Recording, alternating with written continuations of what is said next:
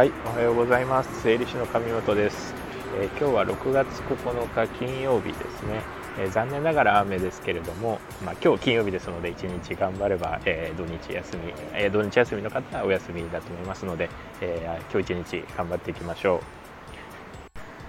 はい、この配信は、え会社経営と、え育児の両立を目指す一人起業家、一人社長をされている方が、え知って得する経営やお金の豆知識について発信していきます。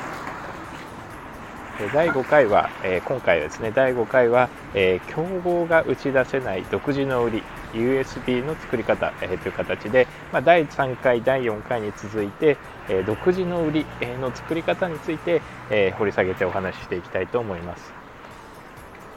はい、じゃあ前回前々回の、えー、少し復習ですけれども、えー、競合が、えー、打ち出せないような独自の売り、えー、を出すことがやはり、えー、ビジネス一人起業家のビジネスを発展させる上で重要なポイントであるというのを、えー、3回4回とお話ししていますけれども、えー、その中で、えー、この競合が打ち出せないような独自の売りを作るには、えー、まずは 3C 分析が必要だというところをお話ししています。3C 分析とは3つの C で、え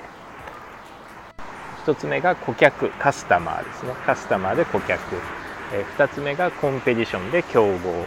え、3つ目がカンパニーの自社という形で3つの C、え、顧客競合自社という観点で、え、ビジネスを検討していきましょうという話をしております。はい、でここで、えー、第3回、第4回では、まずはお客様、カンパニー、えー、ごめんなさい、え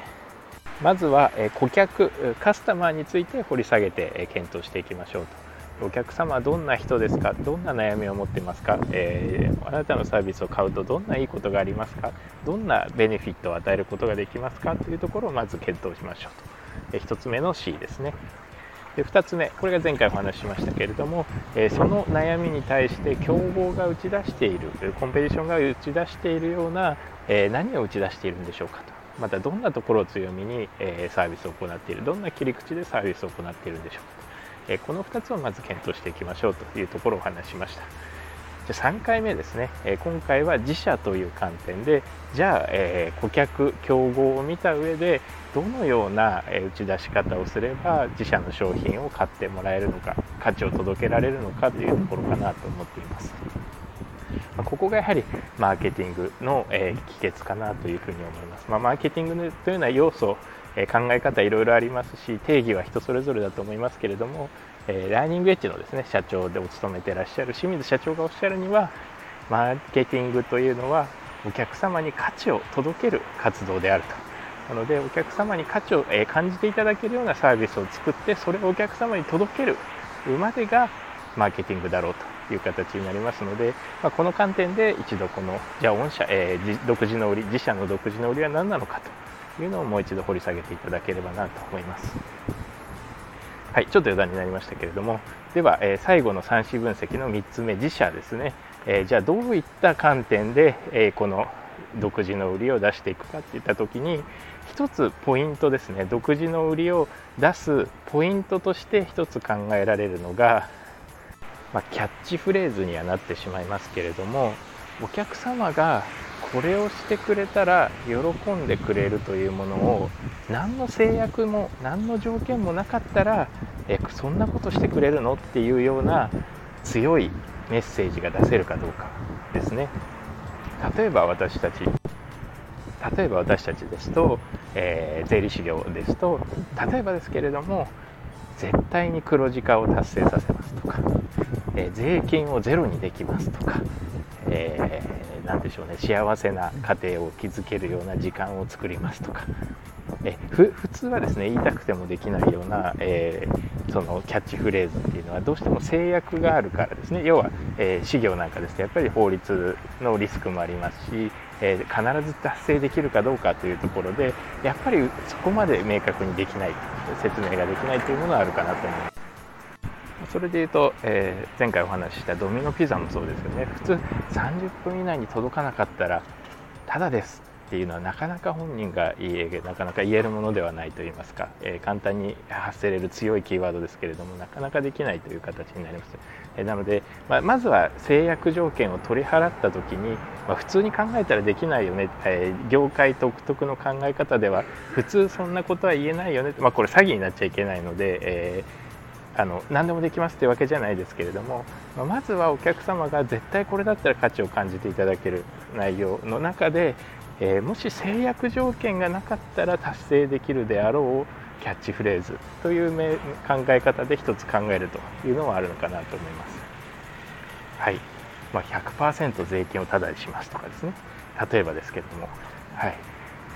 まあ、そういったところもできるのかなと思います。ただまあこれあの100%税金をタダにしますっていうのは税金を安くします。とかでですね、まあ、あのできなかったら詐欺になってしまいますのでじゃあそれを達成するためには逆に言うとどういう制約をつければこれが実現できるのかというお話なのかなと思います。例えば私であれば、えー、絶対に税金を安くしますというふうに、えーと、言えます。言えますというのは、えー、条件をつけるからですね。その、えー、こういう条件でこういうビジネスをやっていてこういうような節税対策を打ってもらえれば100%税金が安くなります、まあ、頑張ればゼロにできますというようなことも強い言葉を発信することもできます。ただやっぱりこあの事業ですとちょっとリスクがありますのでなかなかそういう打ち出し方はしないですけれども皆様の商品を売るときにですね、まあ、例えば肌年齢が何十歳若返りますとかですね、えー、これを食べたら健康こういうふうな健康効果がありますとかえそれがどのようなベネフィットがあるのかでそれは同業他社が打ち出したくても打ち出せないような内容なのかというようなところで一つ考えていただくと、まあ、強いキャッチフレーズというのが生まれるのかなと思います。はいなので、えっと、ポイントはですねやっぱり業界ごとに、えー、皆さんが行っているビジネスごとに常識であったりとか普通そんなこと言わないよねっていうような、えー、キャッチフレーズといいますか強い、えー、言葉っていうのはあると思うんですけれども、まあ、それを逆手に取るじゃないですけれども、まあ、いろんなビジネスを、え多展開しているようなビジネスを見ながらあれこれだったらもしかしてこの条件をつければ自社でもこのフレーズを使えるんじゃないかというような形ですね。まあリスクリバーサルっていうんですかね、えー、これができなかったら返金しますとかそういう考え方もあると思いますけれども、まあ、何かこうお客様の心悩みに刺さるような強いキャッチフレーズをつけるというところでそこを強みに出していくというのが一つ独自の売り USP の作り方としては重要かなというふうに思います。はい、まあ、振り返りになりますけれどもやはり独自の売り USP というとですね、まあ、自社の強みというのは皆様まずは自社から自社自分の経験から何ができるんだろう何が強みなんだろうっていうような自社だけをフォーカスして検討することが多いですけれども USP を作る上では、えーと、USP というのは見つけるのではなくてやはり作るものだと。なのでまずは 3C 分析ですね。顧客をまずもう一度、え、自分のお客様がどんな人で何を困っていて、え、自社のサービスは何を届けられるのかと。でその上で競合コンペティションは何を打ち出していて、えー、自社との違いといいますかね。どこどこが自分にとって勝負できるポイントなのかというところを考えた上で競合が打ち出しても打ち出したくても打ち出せないようなキャッチフレーズというのを考えていくと。いうところが一つポイントとしてあるのかなというふうに思います。はい、以上3第3回、第4回、第5回と、まあ、まずは独自の売りというのを作って、えー、一人ビジネスの付加価値化、高付加価値化を進めていきましょうという話をさせていただきました。次回以降はちょっとお金の話ですとか、えー、そちらでですね税理士としての、えー、内容についても触れていきたいなというふうに思いますので、えー、次回以降も引き続きよろしくお願いします。Bye.